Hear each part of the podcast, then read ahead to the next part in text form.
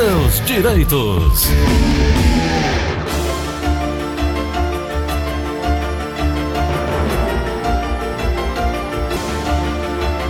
Doutora Ana Flávia está conosco. Oi, doutora, bom dia.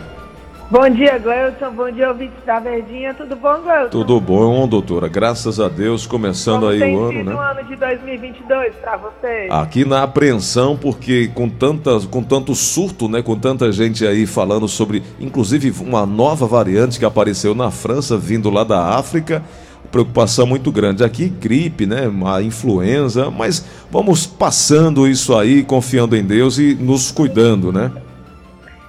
É, Gleuton, infelizmente, né, assim, e a, e a, e a população muito alarmada, né, Gleuton? Sem dúvida. Sem dúvida, É, com muito receio, né? Com muito receio, os hospitais lotados. Mais um começo de ano conturbado para a área da saúde, né, Gleuton? Sem dúvida. Doutora, deixa eu te perguntar: aposentadoria em análise e o segurado que fica incapaz para o trabalho, é possível requerer o auxílio doença ou não? Gleuton, é possível sim, tá? Mas muitas pessoas têm essa dúvida. Por quê? Porque quando se fala em INSS, hoje em dia mais do que nunca, né, Gleuton? A gente vê demoras nos atendimentos, né? A fila no, no- de benefícios esperando análise do INSS cada vez mais aumenta, né? Hoje já tem mais de 1 milhão e 800 mil benefícios esperando análise do INSS, seja para concessão, seja para indeferimento. E aí você vê que a aposentadoria é um tipo de benefício que mais demora para análise, né? Mesmo com aquele prazo novo do STF, a aposentadoria deve demorar pelo menos 90 dias. E se o segurado, enquanto espera a análise da aposentadoria, sofrer um acidente, né? Ficar doente, ficar incapaz, ele pode solicitar os dois benefícios concomitantemente, ou seja, em ele estando com o pedido de aposentadoria em aberto, ele pode solicitar o benefício por incapacidade? É possível sim, tá, Gleuton? E aí, quando a gente responde a essa sua primeira pergunta, né, de ser possível pedir o auxílio doença enquanto espera a análise de uma aposentadoria, vem uma segunda pergunta, né, Gleuton? Em eu estando com os dois benefícios em análise, um por incapacidade e a aposentadoria, eu vou poder receber os dois ao mesmo tempo? Aí não, né, doutora? Aí não, Gleuton. O artigo 124 da lei afirma expressamente que não é permitido o recebimento em conjunto de aposentadoria e auxílio-doença. Mas nada impede que os dois processos tramite, tramitem concomitantemente, tá? E aí o que é que acontece, né? Se o benefício por incapacidade for concedido antes da análise da aposentadoria, o segurado vai ficar recebendo esse benefício. E aí, quando for concedida a aposentadoria, o, o, o salário de auxílio-doença recebido concomitantemente vai ser descontado do benefício de aposentadoria. Então, digamos que a pessoa pediu a aposentadoria em janeiro. E aí, em março, ela teve um auxílio-doença concedido. Ela tem direito à aposentadoria desde janeiro, né? Mas a aposentadoria dela só foi con- considerada em outubro. Então, ela vai receber da aposentadoria janeiro e fevereiro, vai descontar março, abril, maio, junho, o tempo que ela ficou em auxílio-doença. E depois continua pagando a aposentadoria, tá? Então, Entendi. tem só o desconto do valor pago, mas é concedido mesmo estando com outro benefício é, em recebimento. Doutora, tem uma pergunta enviada pelo WhatsApp de um nosso ouvinte que é, ele queria aqui tirar a, a sua a, a dúvida dele, queria a sua ajuda. É, vamos ouvir, Assunção, aqui a pergunta do nosso ouvinte via WhatsApp, que é o 98887 1306. Dia, Glitson Rosa. Bom dia, doutora Ana Flávia. Gostaria de tirar uma dúvida. Gostaria de saber se é possível eu fazer uma união estável com uma pessoa, mesmo eu não estando morando com ela. É porque a minha a mulher, a mãe do meu filho, a gente tem um filho autista e o benefício dele já foi suspenso uma vez porque o INSS descobriu que eu estava trabalhando em carteira assinada e eu sou porteiro, ganho 100 reais, um pouco mais de 100 reais a mais que o salário mínimo. Eu gostaria de saber que se eu, se eu posso fazer essa união estável com ela, se vai prejudicar alguma coisa no benefício do, do menino. Porque na época cancelaram e eu tive que suspender o, o plano de saúde da minha esposa, da, dela, no caso, da mãe dele, como minha dependente. E agora, para voltar, a empresa exige, pelo menos, uma união estável. Eu queria saber se, se eu fizesse uma união estável com ela, mesmo eu não estando morando com ela, se a gente corre algum risco. Doutora. Assim, Gleuton, é, hoje em dia o INSS está interligado com vários órgãos, tá? Com os cartórios, com o DETRAN. Então, assim, o PPC, ele é um benefício para a população de baixa renda, né? E tem que uhum. comprovar a renda inferior a um quarto do salário mínimo, né? Então, assim, a união estável, se ela for feita em cartório e o INSS tomar conhecimento, pode sim ocorrer de o um benefício de BPC do filho ser suspenso. Por quê? Porque, pelo que eu entendi, é ele, a esposa e o filho. Isso. E ele recebe 100 reais a mais do que o salário mínimo. Teria que ser o salário mínimo dividido para quatro pessoas, né? Então, pode ocorrer de o INSS tomar conhecimento da união estável, já que ele vai ter que fazer isso em cartório, e vir a suspender o benefício. Ah, tá.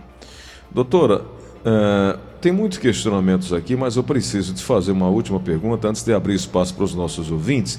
Sobre o autônomo, ele tem direito à aposentadoria especial do INSS? Gleuton, é excelente pergunta. E a grande maioria dos autônomos não sabem que tem esse direito, mas tem sim. Os autônomos, os autônomos podem solicitar a aposentadoria especial, tá?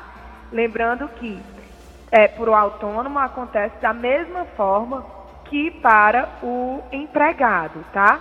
Antes da reforma da Previdência, precisava comprovar 25 anos de trabalho com exposição a agentes nocivos. Tanto faz ser homem como mulher, Gleuton. É o mesmo 25 anos, tá certo? Uhum. É, após a reforma da Previdência, exige o 25 anos e a regra de transição é que tem que completar 86 pontos, tá? Antes da reforma da Previdência, 25 anos trabalhados, exposto a agentes nocivos, sem limite de idade, podia pedir aposentadoria especial. Com a reforma da Previdência, foi fixada a pontuação de 86 pontos. Então acabou limitando a idade, né? Porque se você diminuir 86 de 25, dá 61 anos. Então ficou mais difícil para pós-reforma, tá certo? Lembrando que a regra permanente acaba sendo mais vantajosa para quem tem os 25 anos fechados, tá, Gleuton? Uhum. Que aí a idade mínima é de 60 anos. E aí, Gleuton, qual é a diferença entre o autônomo e o empregado? É porque o empregado, ele solicita da empresa o documento chamado PPP, Perfil Profissional Gráfico Previdenciário. O autônomo, como ele não trabalha vinculado a uma empresa, ele vai ter que contratar um engenheiro em segurança do trabalho para fazer o LTCAT do ambiente onde ele trabalha. O que é o LTCAT? É o laudo técnico da segurança do trabalho. Então ele vai ter que contratar um engenheiro para produzir o LTCAT e com base no LTCAT ele faz e assina o PPP, tá? Então a diferença é essa. É, as empresas têm o LTCAT e fornecem o PPP para o empregado com base no LTCAT já existente, o autônomo ele tem que contratar, contratar um engenheiro em segurança do, do trabalho para confeccionar esse LTCAT. Perfeito.